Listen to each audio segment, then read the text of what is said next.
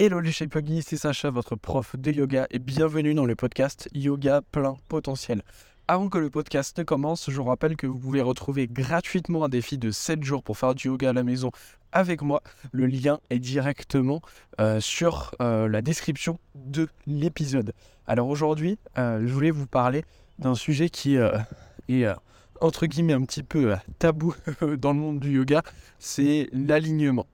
Alors avant de avant de, de rentrer plus dans le sujet, je vais déjà vous donner, entre guillemets, ma définition. Enfin non, pas ma définition de l'alignement, mais plutôt la définition générale qu'on a de l'alignement. Et puis après, je vous, expliquerai quelle est la mienne.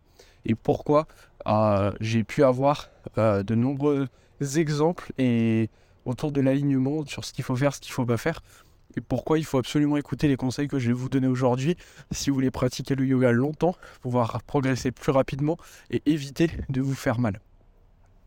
Donc au yoga, généralement, ce qu'on entend par alignement, c'est euh, vous prenez un livre de yoga dans lequel euh, vous, avez comme un manuel avec euh, différentes postures de yoga.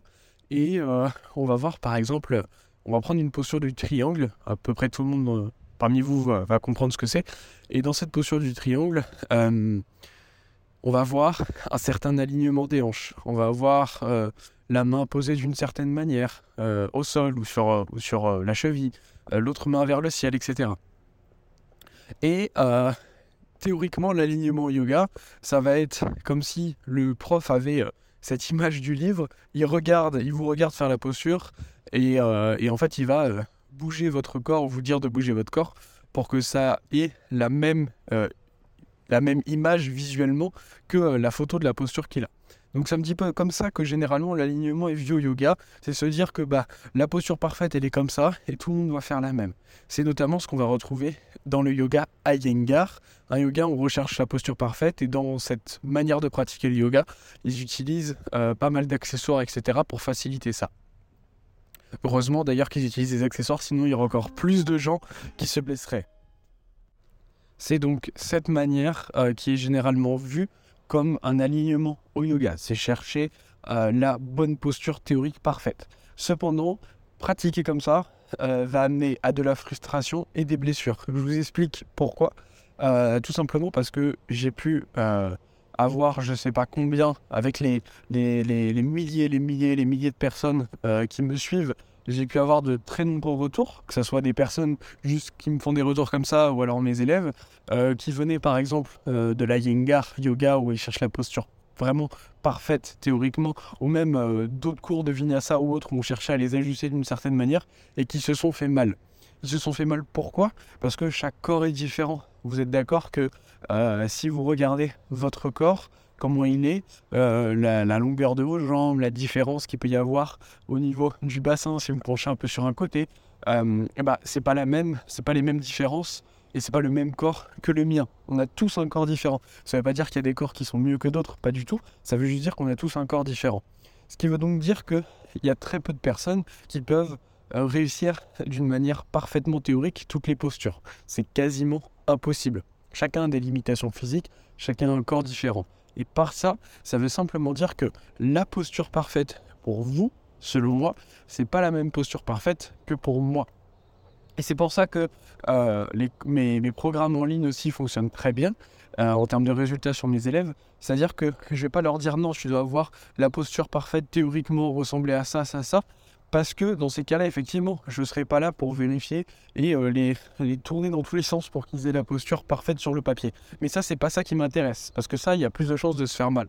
Moi, ce qui m'intéresse, c'est d'amener mes élèves vers la posture parfaite pour eux. Et pour ça, ils n'ont même pas besoin que je sois là à côté d'eux. Ils ont juste besoin que je les guide en fonction des sensations. pour moi, la posture parfaite, ça va être la posture parfaite au moment où vous ressentez telle ou telle chose que je vous donne comme consigne de ressentir. Et ça, ça fait toute la différence. C'est-à-dire que ma posture parfaite à moi, ça va pas être la même posture parfaite à vous euh, d'un point de vue visuel. Mais par contre, d'un point de vue sensation, on va ressentir plus ou moins à peu près la même chose. Et c'est ça qui est extrêmement important. Et c'est pour ça que je n'aime pas l'alignement. Et j'ai vu je sais pas combien de personnes se blesser, euh, enfin venir me dire que c'était blessé lorsque suivait des cours, on voulait leur les mettre dans une posture parfaite. Et ça, c'est très très très mauvais puisque chacun a son corps différent. Voilà. Donc j'espère que vous aurez compris à travers ce court épisode pourquoi euh, je ne suis pas du tout fan d'une posture parfaite théorique, mais euh, plutôt dans la posture parfaite sur ce que l'on ressent. Ce qui est important de comprendre, c'est quel est l'objectif de la posture.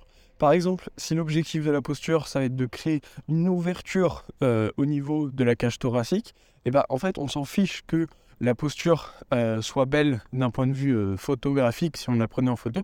Ce qui est important, c'est de savoir si l'élève, si vous, vous ressentez cette ouverture à cet endroit, si vous ressentez d'autres tensions, s'il y a des choses qui se créent ou pas. Et c'est vraiment ça qui est important. Donc si vous êtes professeur et que vous m'écoutez, important, arrêtez de vouloir ajuster les personnes par rapport à ce que ça doit ressembler, mais plutôt par rapport à la compréhension de la posture. On s'en fiche de à quoi ça ressemble, chaque posture a un but, et ce qu'on cherche simplement, c'est amener les élèves vers ce but. Voilà, j'espère que ça aura été clair pour vous. Si vous avez des questions, n'hésitez pas à me contacter sur Instagram Sacha Yoga. Euh, si le podcast vous a plu, n'hésitez pas à mettre un avis euh, sur votre plateforme d'écoute. Euh, ça vous prend vraiment 5 secondes, mais ça fait vraiment la différence pour l'avancée du podcast. Je vous dis à très vite pour un nouvel épisode. Namasté.